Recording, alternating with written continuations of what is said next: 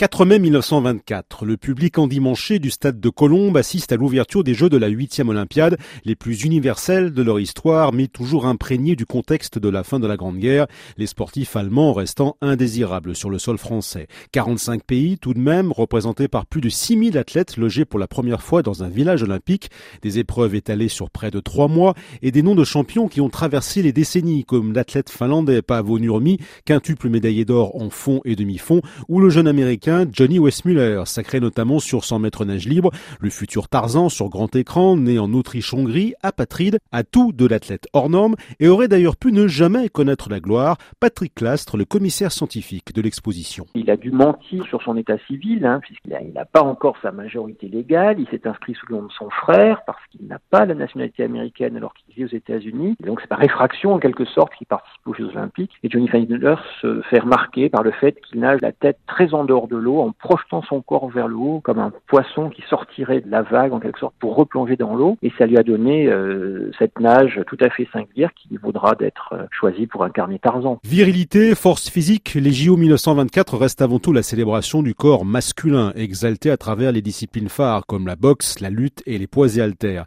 La place des femmes au jeu est réduite à la portion congrue même si de nouvelles épreuves leur sont ouvertes comme le fleuret en escrime, une arme jugée plus gracieuse que l'épée ou le sabre. Une sportif se doit donc d'être esthétique avant tout et sa volonté de reconnaissance de ses qualités sportives se heurte encore trop souvent aux barrières de l'époque. Patrick Clastre. Il y a des femmes qui participent aux épreuves dans des sports considérés comme convenables. Le golf, euh, le tennis, euh, le tir à l'arc par exemple. Et on les regarde que sous l'angle de la féminité euh, construite par les hommes, on leur dénie toute espèce de performance, alors qu'il y a des performances tout à fait authentiques en natation notamment. Gertrude Derlé, par exemple, ne sera pas médaillée d'or, mais elle accomplira quelques années après la traversée de la Manche à la nage. On est dans une sorte de conformisme avec un certain nombre de brèches dans lesquelles euh, les pionnières s'engouffrent, mais euh, ce sont des combats très rudes. Des combats qui trouveront écho quatre ans plus tard à Amsterdam avec l'admission des femmes aux épreuves d'athlétisme, un sport où dès Paris 1924, un autre exploit permet de faire un peu reculer les préjugés